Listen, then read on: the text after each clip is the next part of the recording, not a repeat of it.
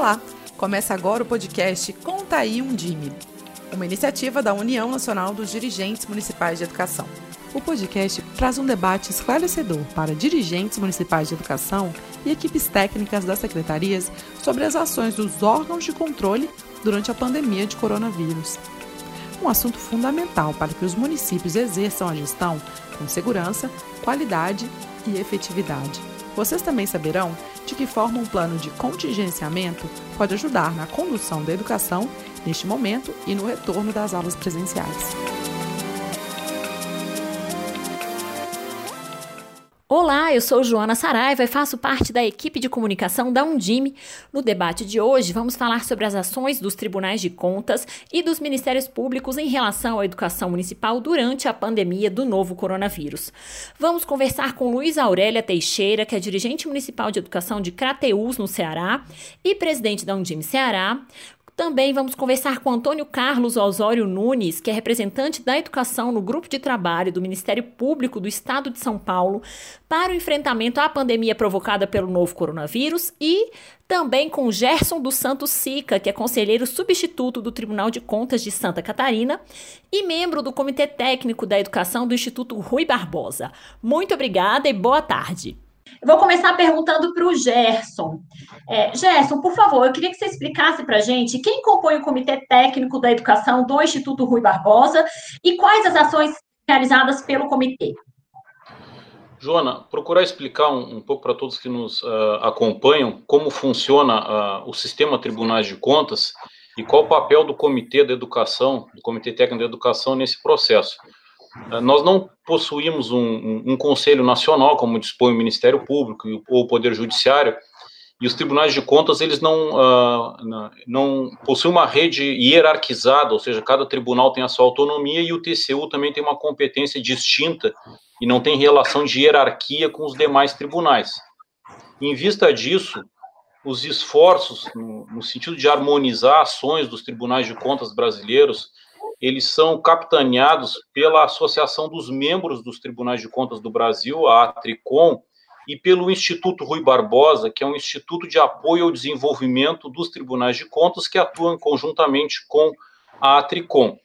Dentro desse instituto, o Instituto Rui Barbosa, nós temos o Comitê Técnico da Educação, que já vem fazendo um trabalho de longa data de acompanhamento há muito tempo de acompanhamento da ação da, da, da ação da educação no Brasil, particularmente com uma preocupação muito especial em relação ao monitoramento das metas dos, dos planos de educação, dos planos municipais, estaduais e do plano nacional, e tentando obter dados, buscando dados, tanto para auxiliar os gestores quanto para cobrar ações para a, a, o atendimento daquelas grandes diretrizes dos planos, né? basicamente universalização, redução das desigualdades, garantia de financiamento, uh, qualidade na educação, valorização dos profissionais da educação, tudo aquilo que está nos planos. Além disso, uh, nós temos o acompanhamento já tradicional que os tribunais de contas fazem de fiscalização da receita e da despesa pública, e aí tocando a parte da educação, cumprimento dos 25%, né, direcionamento dos recursos do Fundeb, regularidade dessas despesas, cumprimento dos, do artigo 70 da LDB, né, destinação uh, correta dos recursos.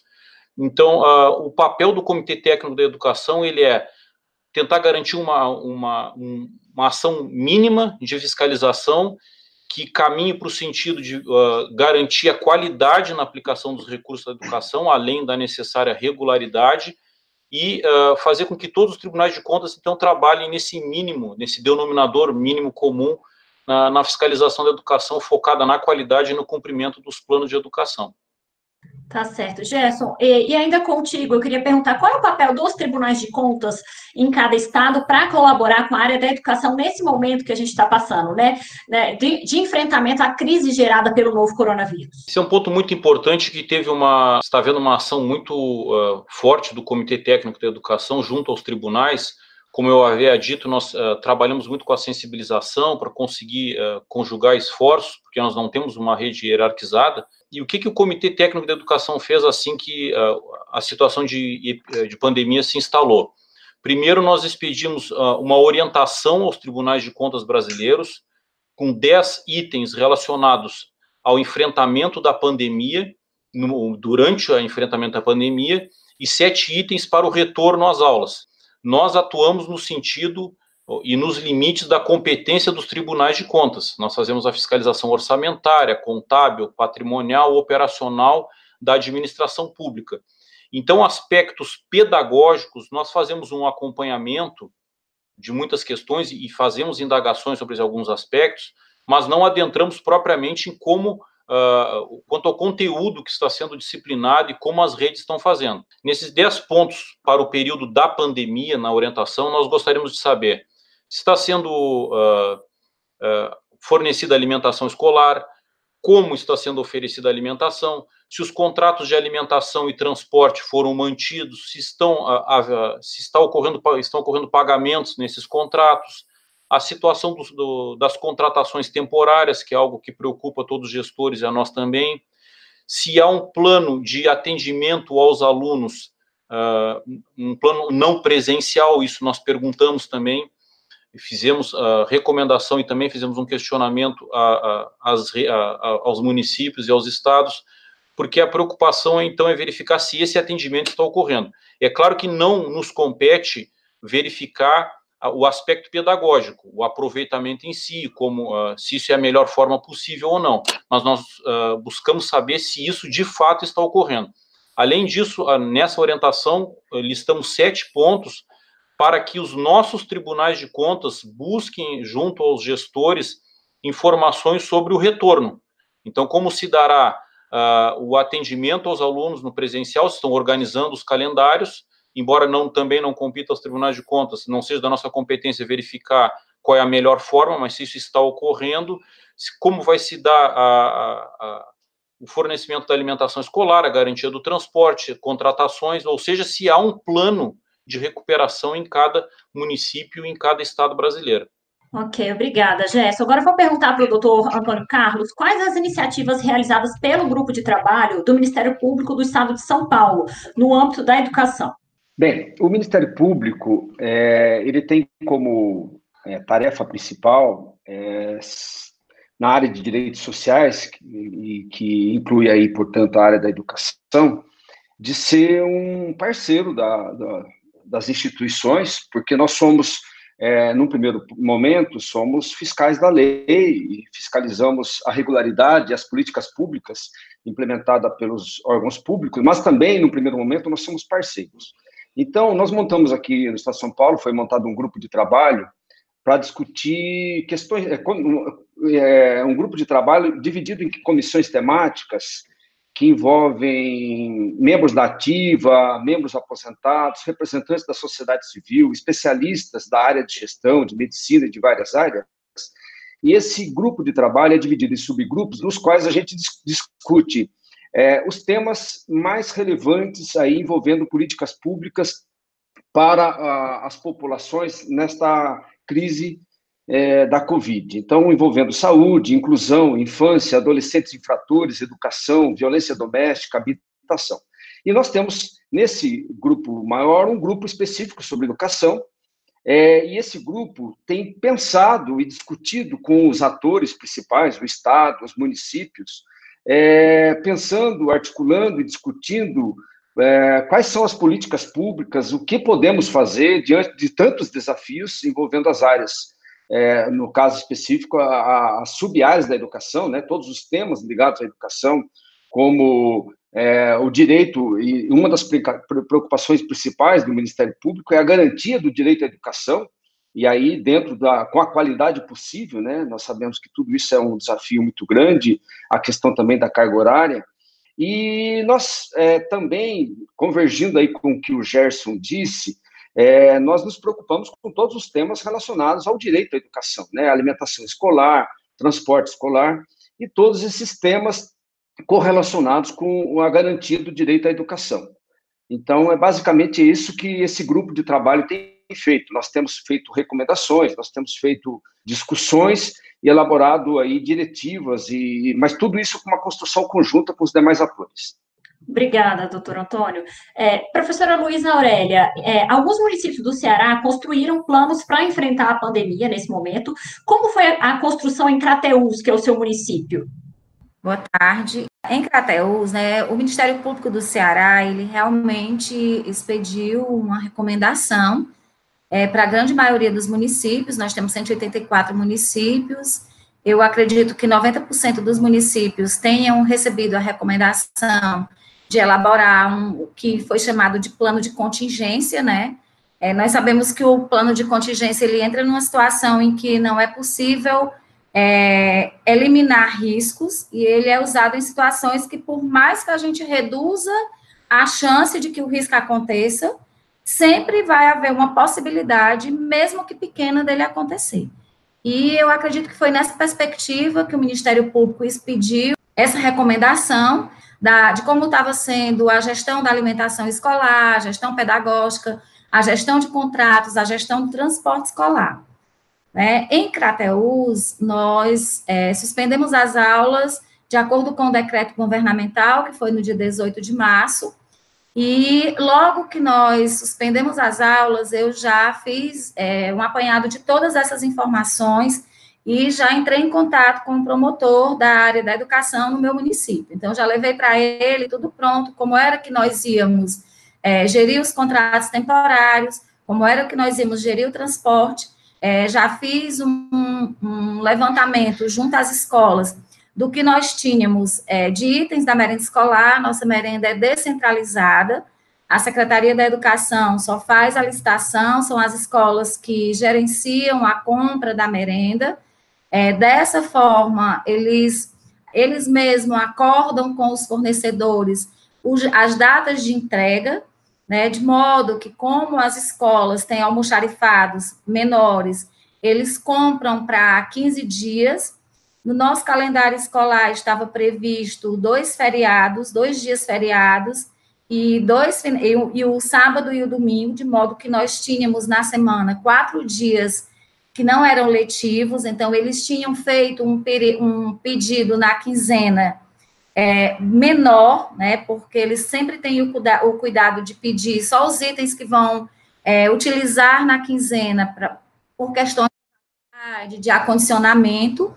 Então, nós já fizemos esse levantamento, é, levamos os quantitativos e também a data de validade de todos os itens que nós tínhamos nas escolas, né, bem como o plano de retomada das aulas, né, nós já levamos para o promotor de modo que ele não achou necessário pedir de Crateus esse, esse documento, esse plano de contingência, já que nós havíamos levado anteriormente, mesmo antes do, do, da manifestação do Ministério Público, todas as informações de como nós gerenciaríamos nesse período de crise a Secretaria de Educação. Professora, e quais as áreas da educação compuseram esse plano e quais medidas estão previstas para execução e monitoramento?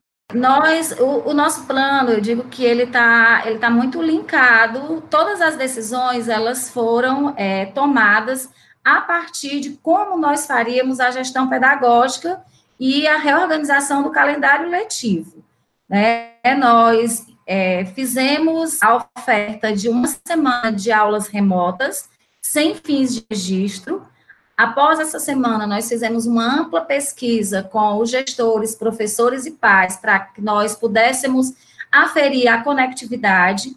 E é, nessa pesquisa, nós constatamos que a nossa, nossa conectividade era muito baixa, de modo que nós deixaríamos aproximadamente 60% dos nossos alunos é, de fora das atividades escolares, né? E, amparados pela medida provisória 934, nós fizemos é, a construção de três cenários, como nós não tínhamos previsão de quando as aulas retornariam e quantos, é, qual o tempo de suspensão de aulas, né? Nós é, imaginamos um cenário onde nós retomaríamos no dia 1 de maio, é, outro cenário que nós retomaríamos em junho, e o outro cenário que nós retomaríamos em 31 de julho e é, utilizando a medida provisória 934, que permite é, o não cumprimento dos 200 dias, mas que nos é, condiciona ainda a obrigatoriedade das 800 horas, nós transformamos as 800 horas em minutos, transformamos os nossos dias letivos em minutos letivos, e aí fizemos uma composição dos dias que nós tínhamos a partir de cada cenário é, criado é, e fomos ver quantos minutos faltavam. E aí nós distribuímos em acréscimos de sábados letivos, acréscimos de feriados e acréscimos de minutos aos dias letivos. Nós trabalhamos em Crateus com 240 minutos diários e na nossa proposta vamos passar a trabalhar com 280. Afora isso, também com atividades EAD, né, que o aluno vai levar para casa um bloco de atividades impressos, entregues pela Secretaria da Educação a eles na escola, para resolver no final de semana, que vai equivaler a um dia. Então, é, a partir desse planejamento pedagógico, isso nos permitiu saber qual tempo e quantos dias nós íamos precisar, dentro de cada cenário construído, de utilizar o trabalho de cada servidor, de professor, de é, monitores do transporte escolar, de cuidadores de alunos com deficiência, e nós, é, através de um decreto e regulamentado por uma portaria da Secretaria da Educação, nós construímos, é, nós é, construímos, criamos um banco de horas, é, de modo que nós vamos poder aproveitar as horas desses servidores. Então, foi assim um trabalho conjunto, né? Eu digo que essa volta, esse período, ele tem que estar tá impregnado de muita mobilização. Inicialmente, a mobilização foi dentro da Secretaria da Educação, né? Pesquisa junto aos pais com relação à oferta, junto aos gestores, é, para estar próximo aos professores, para ver como é que essas aulas estavam sendo ofertadas.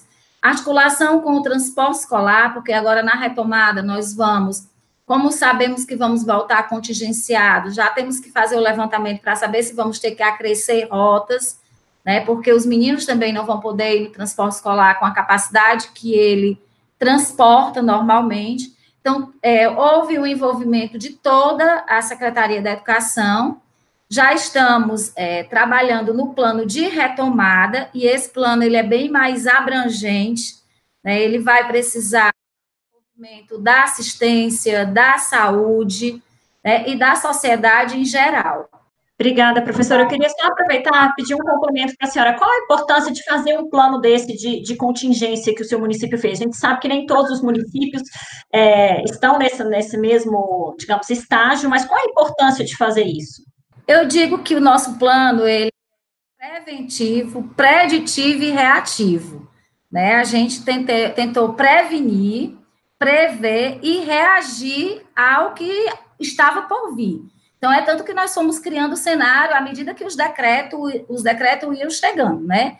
E assim, eu acho que uma coisa importante, ele elimina a possibilidade do risco acontecer. Por exemplo, o nosso é, eliminou de cara a possibilidade de nós não cumprirmos o calendário letivo dentro do ano civil.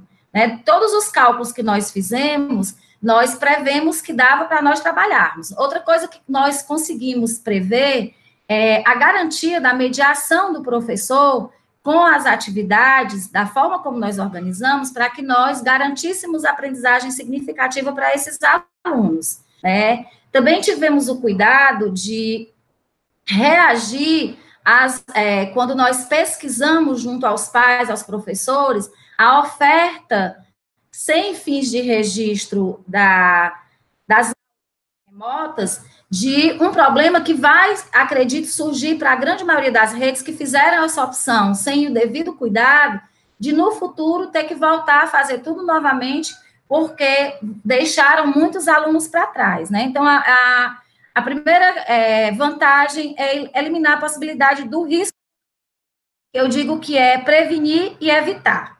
A segunda é reduzir a chance de, de acontecer é, riscos maiores, então é mitigar, né? E terceirizar os efeitos desses riscos, né? Transferir.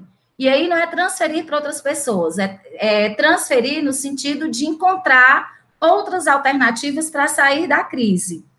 E aceitar que o risco pode acontecer, mas que você tem um planejamento e na medida que as coisas vão acontecendo, você pode corrigir a sua rota. Obrigada, professora.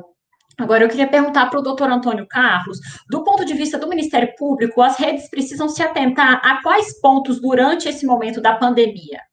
É, sabemos que todos falam em priorizar a saúde, a economia nesse momento crítico, mas nós sabemos que a educação também tem que ser colocada como prioridade, junto com a saúde, né? E então nós não estamos abrindo mão disso, dessa discussão prioritária. É, sabemos do enorme desafio, sabemos das dificuldades de tomada de decisões diante das incertezas e da volatilidade, né? As coisas mudam muito rapidamente, mas nós estamos tentando discutir com o Estado e os municípios para que sejam cumpridos os parâmetros legais que estamos aí tentando implementar para enfrentar esses desafios. Né? A gente sabe que é, tudo é desafiador, porque tudo vai custar muito dinheiro, né? tudo vai implicar em investimento, mas, assim, temos tentado, são vários pontos, né? Uma das preocupações é a preocupação com os estudantes, né? Preocupação centrada nas necessidades dos estudantes. É, sabemos aí que, é, um, num primeiro momento, veio a questão da, do ensino à distância, do ensino online, ou essas alternativas possíveis com o uso dos mecanismos, das ferramentas tecnológicas. É, mas nós sabemos também a dificuldade enorme de cumprir de priorizar o cumprimento tecnológico, porque não é todo não é todo jovem, não é toda criança que tem acesso às ferramentas tecnológicas, acesso à banda larga. Então, essa é uma preocupação. Aqui no estado de São Paulo, por exemplo, é logo que foi implementado, a gente descobriu que 50% dos estudantes não tinham acesso às ferramentas tecnológicas. Então, isso não pode ser é, é, considerado como uma panaceia, uma solução para todos os problemas. Obrigada, uh, Antônio Carlos. Eu queria continuar contigo. É, o senhor já falou que os ministérios das ações ministérios públicos, mas em outros estados, eles também estão solicitando aos municípios a construção desse plano de contingência ou algum outro documento com a mesma finalidade? Queria que falasse um pouquinho mais sobre isso, pode ser, por favor? Sim. É, vários ministérios públicos em vários estados têm trabalhado com a cobrança de planos de, de, de contingenciamento. Mas veja bem, a, o perfil do Ministério Público, que trabalha com direitos sociais, é um perfil de Ministério Público bastante parceiro. Né? Como disse a, a Luísa, o Ministério Público ele trabalha muito, é uma forma de trabalho mais desburocratizada, digamos assim, digamos assim. Né? Nós não temos necessariamente que estabelecer pontes e parcerias através de documentos. Então, é, é claro, existe de tudo um pouco. Existe o Ministério Público que está cobrando é, formalmente planos, existem outros, através das, das comarcas, das promotorias locais, é, cobrando simplesmente parcerias, estabelecendo contatos, diálogos, através de, de, de uma pura informalidade, mas é claro que todos os ministérios públicos, de todo o território nacional, têm feito esse trabalho de cobrança dos gestores nas suas respectivas áreas para planejar o momento, o hoje, o amanhã e o depois de amanhã, sabe? Obrigada, doutor Antônio. Eu queria agora perguntar para o Gerson. Recentemente foi criado o projeto Educação Não Pode Esperar. Qual o objetivo dessa iniciativa? E fala um pouquinho mais para a gente sobre ela. Joana, essa é uma pergunta importante porque ela seguramente muitos que estão uh, nos acompanhando uh, tiveram contato com esse projeto. Uh, já desde o ano passado, o Comitê Técnico do Instituto Rui Barbosa tem procurado fazer um esforço conjunto em todos os tribunais de contas brasileiros para reforçar a nossa fiscalização baseada em dados porque os tribunais de contas eles possuem muitos dados da, da execução orçamentária financeira dos, dos nossos entes públicos. Entretanto, nós ainda precisamos avançar bastante em dados de execução de política pública, porque é um grande tema em disputa, né? Até do ponto de vista acadêmico, quais são os melhores dados, e já há alguns anos nós estamos procurando, fazendo um esforço muito grande para obter os melhores dados para monitorar os planos de educação, Todos que trabalham com educação sabem que nós temos uma dificuldade muito grande na atualização populacional e, e o Instituto Rio Barbosa fez várias, principalmente por meio do nosso presidente do Comitê Técnico, o Conselho César Miola, fez muitas reuniões com o MEC, com o IBGE, para a gente conseguir atualizar essas, essas bases, para termos um monitoramento. O comitê tem uma ferramenta de monitoramento que é o TC Educa, que está na internet, à disposição de todos. Então, uh, nessa linha de reforçar o uso de dados, já no ano passado, nós fizemos um trabalho junto com o IED, né, que é um instituto que utiliza dados para avaliar política pública de educação, uh, para que nós pudéssemos avaliar as redes de ensino do Brasil. E, e aí, no sentido, isso uh, o doutor Antônio Carlos falou, no sentido da parceria com os gestores, isso é importante, se trabalha no sentido realmente de buscar o, o positivo e não o negativo, porque muitas vezes uh, se pensa que o órgão de controle só identifica o que está errado, então trabalha no sentido de buscar as boas experiências. Esse trabalho, uh, ele identificou 118 boas práticas, de, de boas uh, redes como, como, consideradas como boas práticas. No dia 25 de junho haverá divulgação dos resultados. E na sequência desse trabalho, agora vem o projeto Educação Não Pode Esperar, que é um projeto que foi concebido justamente para tocar esse momento da pandemia. Então, eu havia falado no início que nós tínhamos expedido, que nós expedimos uma recomendação aos tribunais de contas com algumas diretrizes de, fiscalização e acompanhamento das, uh, das nossas redes. E, e para que nós pudéssemos dar uma ferramenta aos tribunais para eles exercerem uh, ou darem concretude a essas recomendações, surgiu esse projeto também com o IED. Uh, e qual é o objetivo?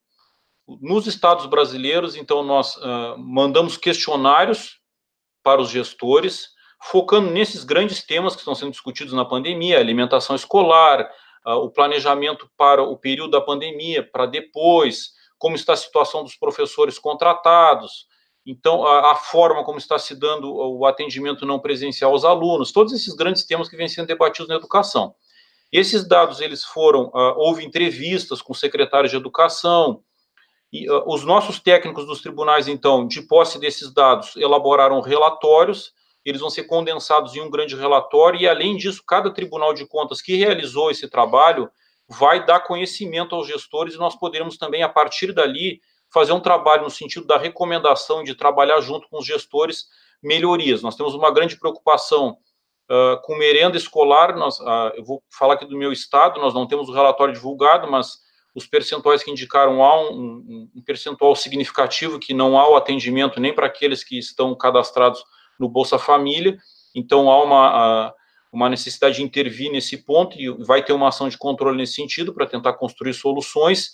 E aí, o que a professora Luísa falou bem do plano para o, o, o que vai ocorrer a partir do retorno e que isso tem que ser pensado agora.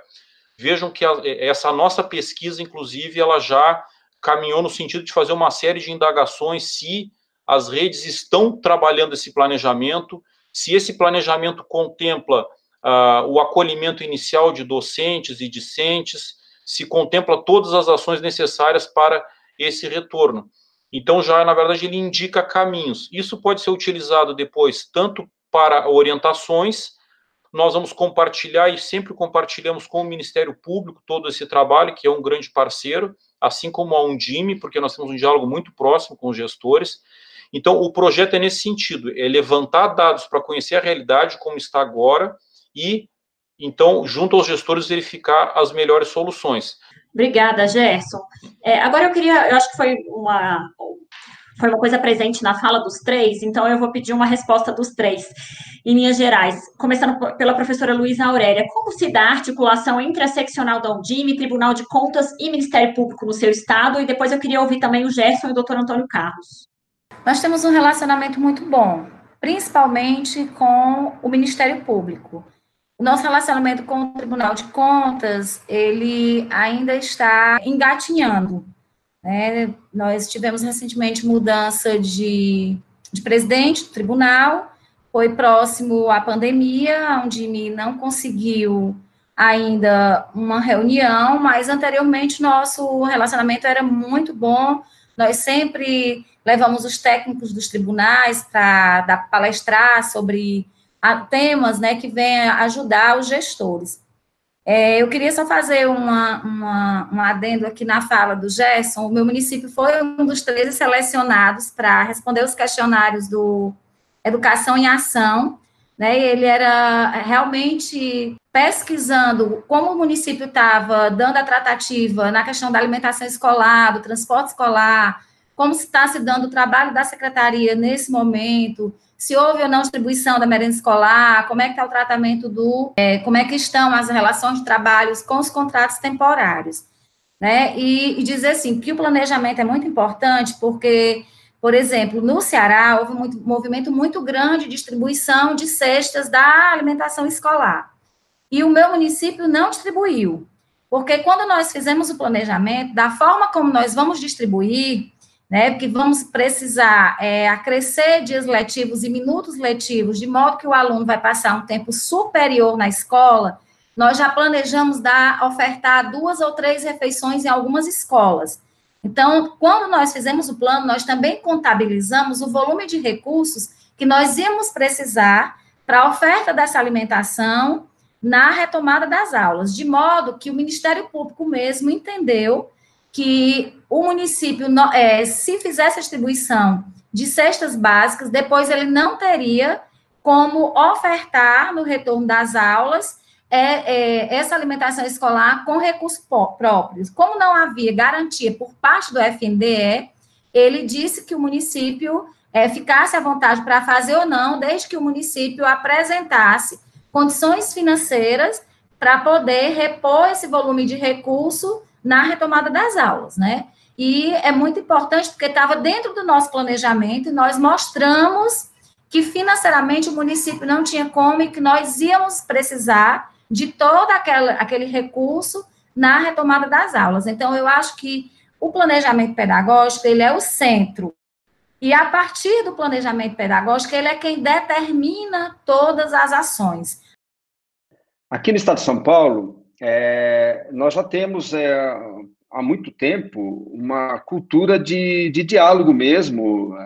Nós temos evitado a judicialização, essa já é uma cultura que nós temos aqui no Estado, é, que nós discutimos com os colegas promotores, que nós discutimos com até, até com os gestores mesmo, né? Olha, não queremos judicializar, nós queremos chegar a consensos, é, porque são áreas que às vezes a, são, são desafios, né? São, todas as políticas públicas educacionais envolvem desafios, né? Como vagas em creches, a questão da alimentação escolar, do transporte escolar. Então, nós sempre procuramos consenso. Então, já temos uma tradição de, de diálogo aqui, e agora com a, com a crise, né, essa gravíssima crise, nós temos discutido com frequência, nós já fizemos encontros virtuais com a dirigente, é, com a, a, presidente da Undine de São Paulo, a Márcia Bernardes, lá que é de Atibaia, ela é uma interlocutora nossa, e, e temos aprendido juntos, porque é, são todas situações muito inusitadas, muito novas, não dá para você é, querer exigir cumprimento de regras, cumprimento de demandas, é, sem discutir, porque são desafios né, que exigem pensamento conjunto, pensamento coletivo, discussões para aprendizado, para estabelecer com, com estratégias é, para minimizar todo esse, esse trauma, né, esse desafio enorme que, que veio com a, com a Covid e que, tá, e que, e que, vai, que virá no futuro, né? É, são preocupações, nós temos preocupações, além da efetivação das políticas públicas, preocupação com o financiamento, né? Nós sabemos que a, teremos aí uma grave crise econômica, é, e para você é, cumprir aí com a qualidade, com as metas educacionais, com o direito à educação, que ser prioridade, nós sabemos que isso exige investimento de, de, de, público e nós sabemos que tudo isso vai ter que ser objeto de discussão.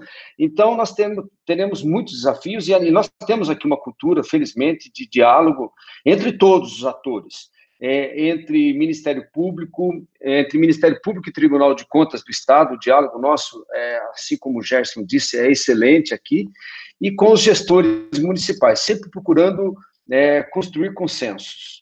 Essa é uma pergunta muito boa e o doutor Osório e a doutora Luiz já falaram bem das ações em, em parceria.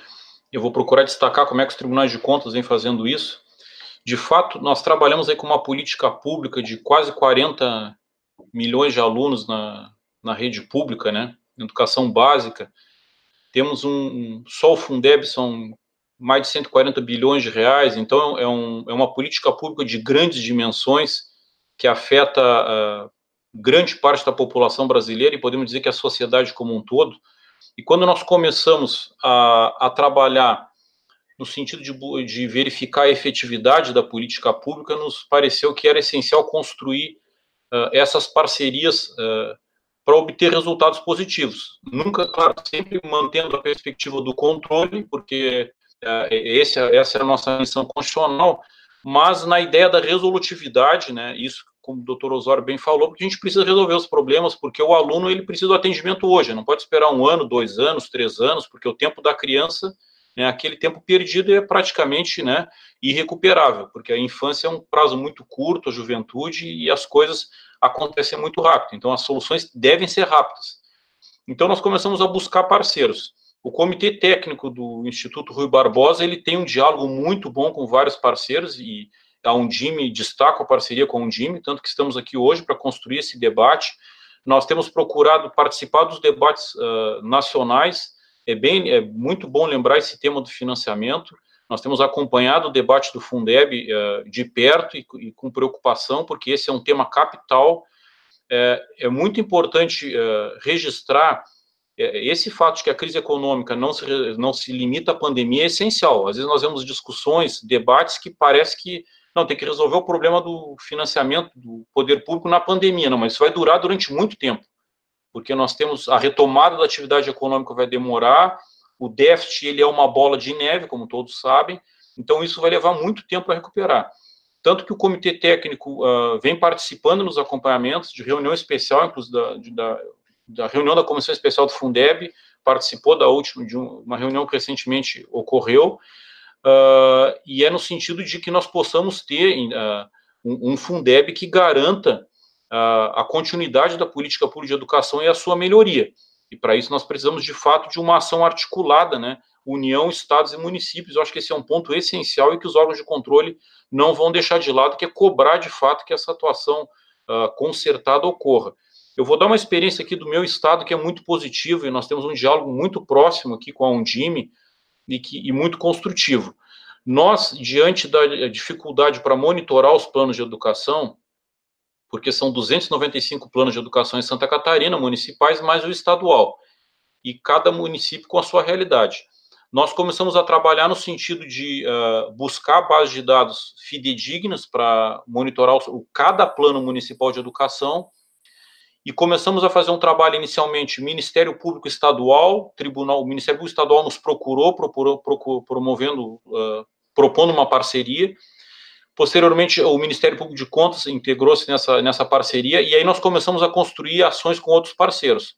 E aí chegamos a um acordo de cooperação técnica que envolveu a Undime, a Federação Catarinense de Municípios, Conselho Estadual de Educação, Comissão de Educação da Assembleia, Universidade do Estado de Santa Catarina, a UNCME. Então, são 10 parceiros e o objetivo é uma plata, ter uma plataforma conjunta de monitoramento dos planos. Nós temos essa plataforma hoje com algumas uh, metas que já estão carregadas para que os gestores e os órgãos de controle possam dialogar em cima da mesma base de dados. Essas bases de dados vão para as prestações de contas dos prefeitos, de modo que também as câmaras municipais recebem, e nós fazemos reuniões periódicas com todos esses atores.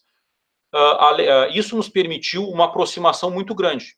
Então, quando a, a Undime, por exemplo, tem alguma dificuldade ou algum questionamento, ela consegue muito rapidamente acessar o Tribunal de Contas ou o próprio Ministério Público e colocar suas questões, até pelo WhatsApp, porque o nosso acordo tem um grupo de WhatsApp que as pessoas ali podem se comunicar rapidamente. Então, isso é, foi possível tanto antes quanto agora, nós temos esse diálogo. Isso é essencial, porque uh, nós temos que trabalhar resolutividade. Obviamente que nós temos a parte da regularidade, e agora na pandemia, na área da saúde, vemos vários problemas aí sobre o aspecto da regularidade. Contratações, vemos hospitais de campanha, compra de respiradores em, em alguns estados da federação. Mas na educação que nós temos hoje é o problema da o atendimento ao aluno. Esse é o nosso foco e é isso que nós estamos trabalhando. Nós temos um, um, a possibilidade de construir ações dialogadas com a Undime é essencial nesse momento, porque os gestores eles conseguem fazer uh, uh, essa fazer com que a, as orientações do órgão de controle possam chegar lá na ponta da escola, porque nós sabemos que essa muitas das ações, que as recomendações têm que chegar lá na ponta da escola. Para finalizar, que eu estou me estendendo já nesse ponto, Uh, o que, que eu acho que é, é, essencial construir também, do ponto de vista do que, que o Tribunal de Contas entende, os tribunais de contas, que eu penso que é relevante. Em todas as conversas que eu fiz com secretários de educação e com representantes secretários, é recorrente a, a, a, preocupação de um certo distanciamento em quem trabalha orçamento e quem trabalha educação dentro dos municípios.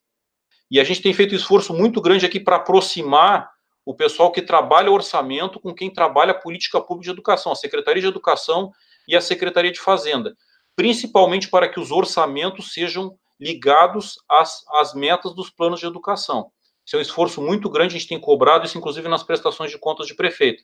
E a Undime tem sido uma parceira na, nessa construção.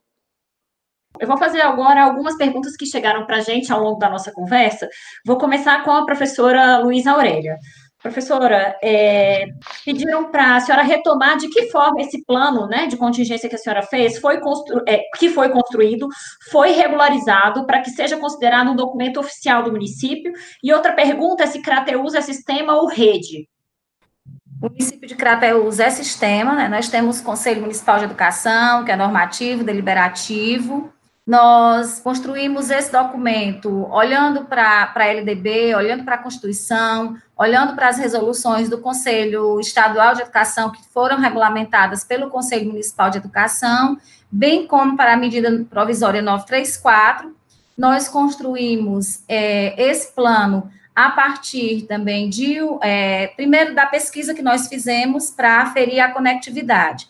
Após isso, nós construímos um questionário que aplicamos com os nossos gestores, aonde eles sugeriam como era que essas atividades deveriam ser feitas. Ela, ela nós mandamos o um questionário para a escola, a escola respondia junto com os professores, e a partir daí nós é, construímos a construção. Esse documento de Crateus, que nós chamamos de documento orientador, né, ele já prevê como serão as atividades, como será a avaliação, como será o reforço escolar, como será o currículo, que eu entendo que o currículo tem que ser revisto. Nós não temos como dar conta em seis meses de um, do currículo que estava posto aí, então nós trabalhamos em cima das matrizes curriculares.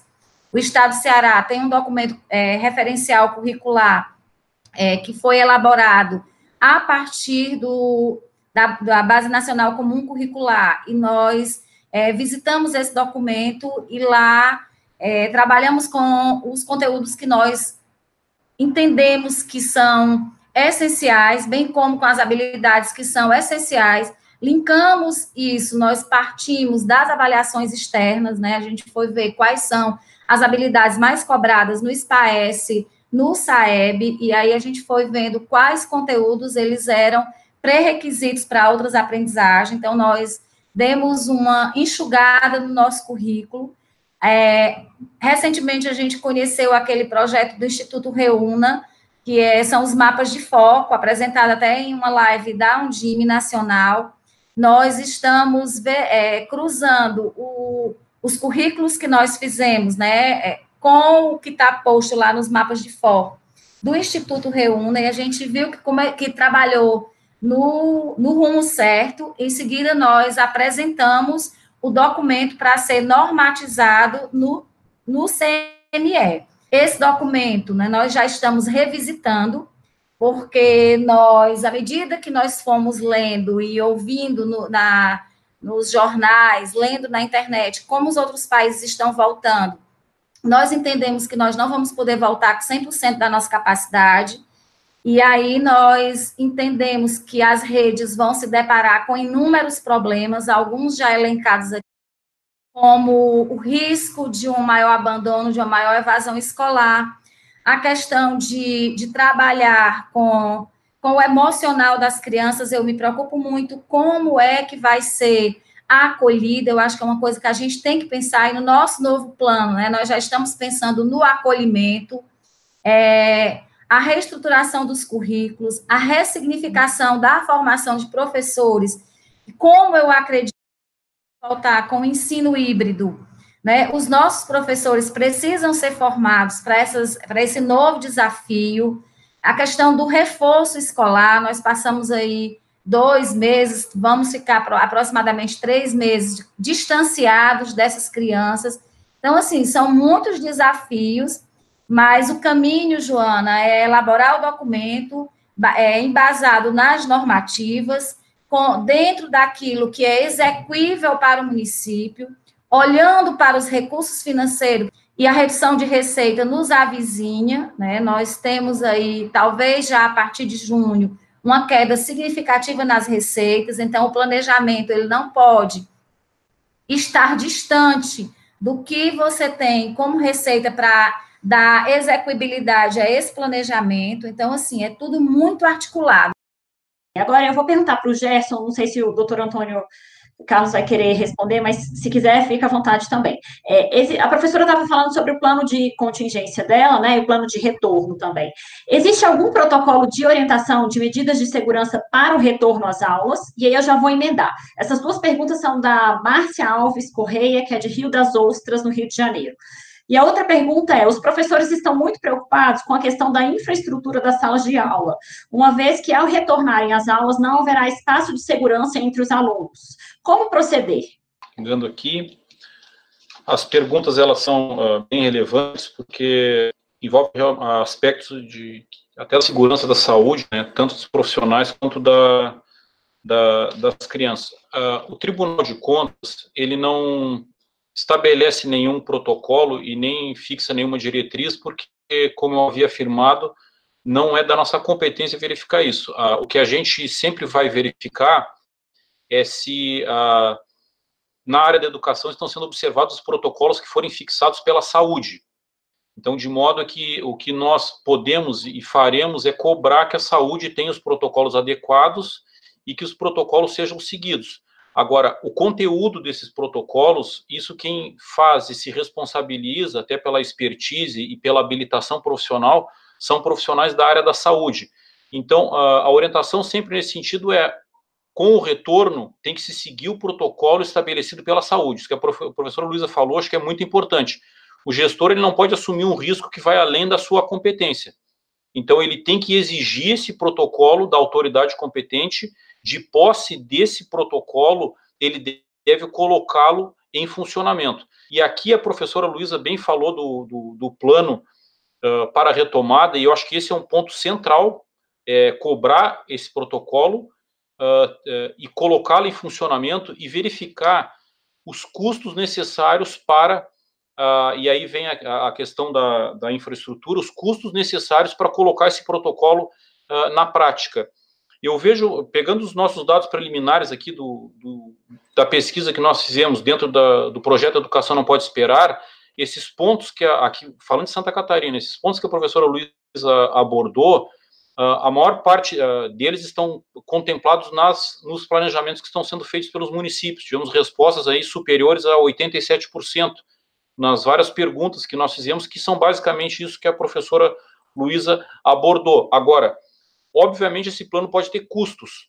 Isso vai depender tanto de adequação do planejado inicialmente né, no cotejo com o novo, e talvez possa ser, uh, uh, possa ser necessário também uh, remanejamentos orçamentários.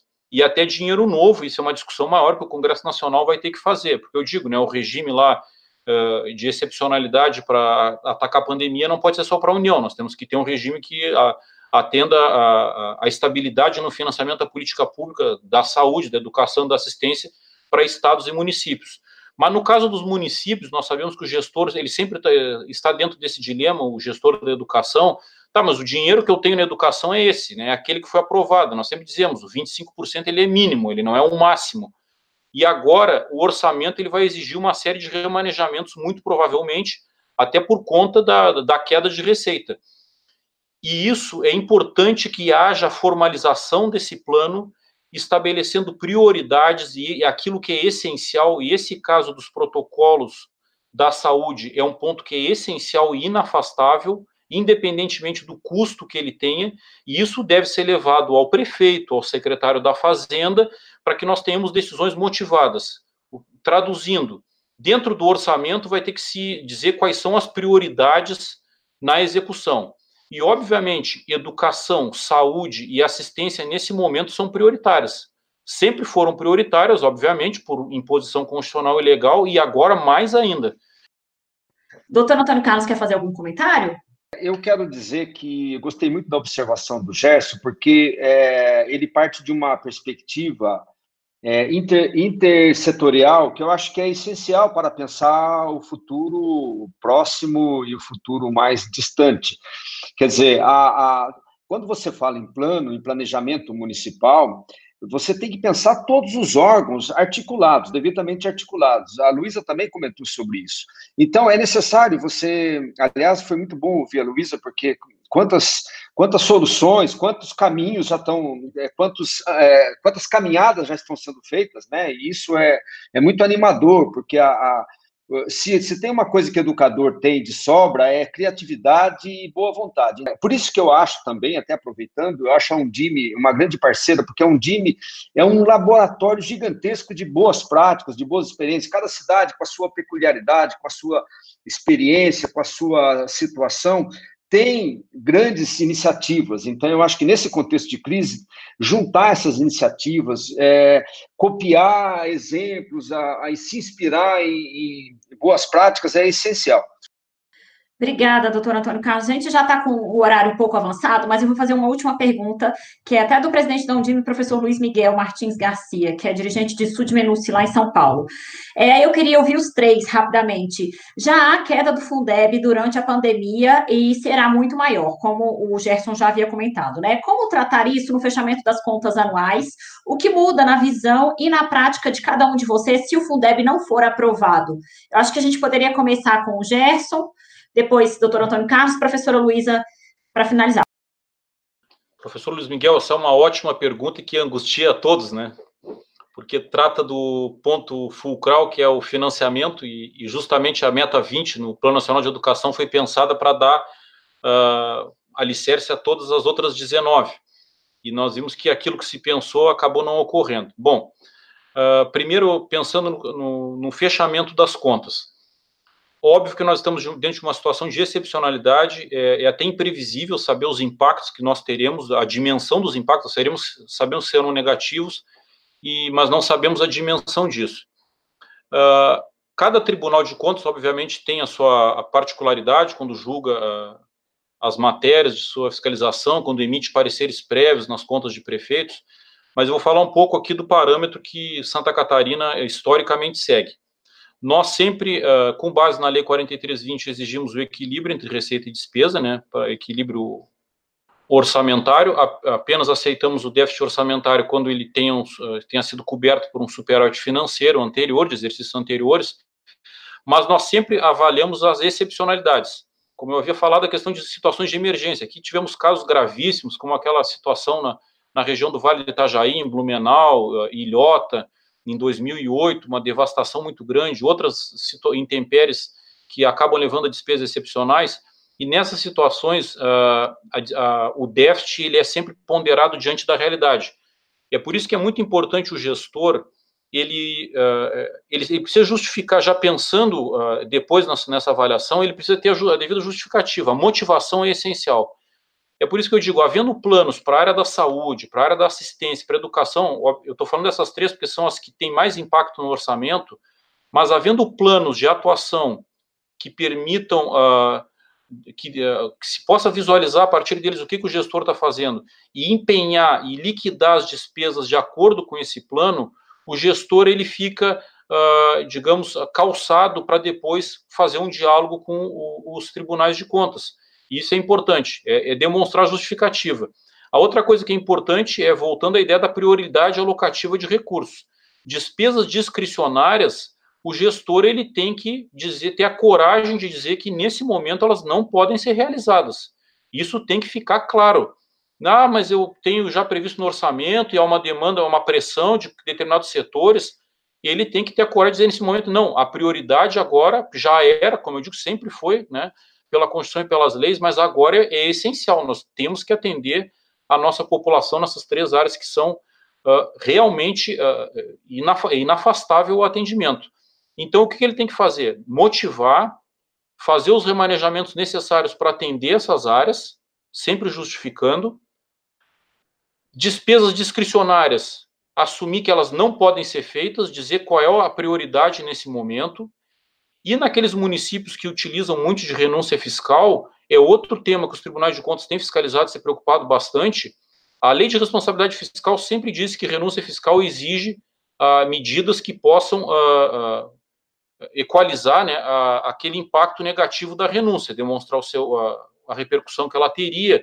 Então, o que, que tem que se fazer? Uma, uma preocupação grande em termos de renúncias fiscais é que não há uma estimativa do impacto dessas renúncias, historicamente, na, na maior parte dos casos, e que sequer se avalia o impacto dessas renúncias no mínimo constitucional da educação. Porque quando eu estabeleço uma renúncia fiscal, há uma perda de recurso. Então, se isso não foi feito até hoje, nós temos que agora é o momento de dizer não. Renúncia fiscal, já, nesse momento já é difícil, mas se ocorrer, nós temos que verificar qual é o impacto para a educação. Terminando, o Fundeb. Uh, é difícil imaginar uma política de educação no Brasil sem o Fundeb porque se nós pegarmos desde que do, do Fundef, nós conseguimos ter aí uma, uma, uma, certa estabilidade no financiamento e uma ação revolucionária em termos de política pública que é garantir um financiamento pensando em quem é atendido na ponta, porque ele é distribuído por matrícula. Então, isso nos dá uma medida de, de, de eficiência até de, de alocação do recurso público sensacional, porque nós conseguimos saber que aquele aluno Pena que não temos o custo aluno qualidade, o custo aluno qualidade inicial regulamentado, nem o Sistema Nacional de Educação, porque se tivéssemos poderiam avançar, mas o Fundeb ele nos dá uh, esse mínimo. Eu penso que a, o Fundeb ele é pauta prioritária, essencial, ele precisa ser discutido e aprovado este ano, e mais, a despeito da dificuldade econômica que nós temos, esse é o momento da União ampliar sua complementação. Essa é uma opinião que eu estou uh, dando aqui minha, mas o Comitê Técnico do IRB sempre participou das discussões e manifestou a preocupação com a necessidade de nós ampliarmos o financiamento da, da política pública educacional, e eu acho que esse é o momento, não podemos alegar dificuldade financeira e dificuldade econômica para deixar para depois o, a garantia da, de uma maior complementação da União. Porque a história demonstra que nos momentos de crise, né, aquele ente que tem o poder de gerir a política macroeconômica é quem pode fazer a roda girar para o país voltar a, a, funcionar. Eu acho que a experiência do, do New Deal, por exemplo, do pós-guerra, né, demonstra claramente isso aí. Então, basicamente, essa seria a opinião que eu teria sobre esse ponto. Eu agradeço a pergunta, que ela é um, é um tema bem instigante. Quero cumprimentar o professor Luiz Miguel e, e, o Ministério Público, junto com o Tribunal de Contas, são órgãos de controles e órgãos indutores de políticas públicas, e, e acho que o, o Gerson é, de forma brilhante, disse tudo o que eu diria, né? Eu acho que é, não, não preciso acrescentar mais nada, e, mas compartilhamos também da mesma angústia, porque se não tivermos o Fundeb, eu acho que paralisa a educação, e isso seria com efeitos. Nós teríamos efeitos desastrosos, e eu não quero nem pensar nessa possibilidade. Vamos torcer para que as coisas caminhem e ainda caminhem, como o Gerson disse, com uma contribuição maior da União. Vamos, vamos torcer para isso. Olá, Luiz. Essa pergunta é bem difícil até para nós digerirmos, né? Nós secretários, principalmente aqui do Nordeste. É, eu acho que o Antônio e o Gerson já se colocaram muito bem. É, eu acho que é, se nós não tivermos um maior aporte de recursos por parte da União, nós vamos inviabilizar totalmente a educação municipal. Né? É, o Gerson está lá, talvez, um dos estados mais ricos, e o Antônio do Brasil, eu estou num dos estados que recebe complementação da União. É, ano passado, a Undime, juntamente com a Associação dos Prefeitos, realizou uma pesquisa e nós, é, dos 184 municípios, praticamente 90% dos municípios cearenses têm o Fundeb como com 30, é, ele significa 30% da receita corrente líquida dos municípios. Então, esses municípios também, 90% deles utilizam 100% do Fundeb para pagar folha. Nós estamos por demais preocupados com a queda do ICMS e do ISS, porque impacta diretamente no, no FPM, e a grande parte dos municípios cearenses já utiliza o Fundo Municipal de Educação para custear toda a educação, já que o Fundeb é praticamente 100% Existem municípios que utilizam mais de 100% para pagar a folha. Né? Nós já vislumbramos esse ano, no início do ano, com o percentual de ajuste proposto pelo governo federal, que os municípios é, teriam muitas dificuldades financeiras para é, conseguir honrar com seus compromissos, e nós tivemos que fazer um planejamento muito grande e dentro do que o Gerson faz, fa, falou, contingenciar as nossas ações, né, ver aquilo que realmente era imprescindível para que a educação acontecesse e a gente desse a qualidade que nós entendemos. Mas eu acho que falar em educação pública de qualidade é falar em financiamento que seja sustentável.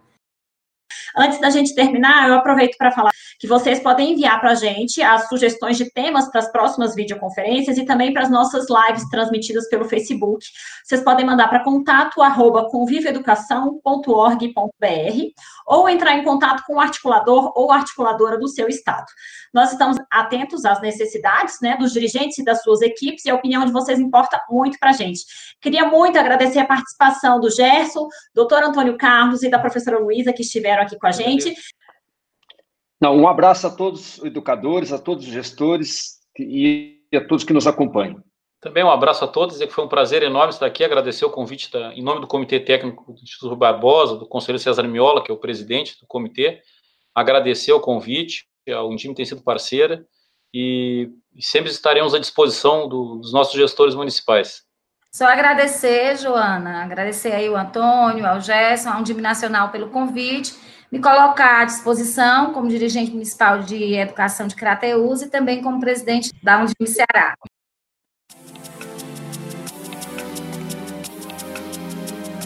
Esse foi o Conta aí Undime de hoje.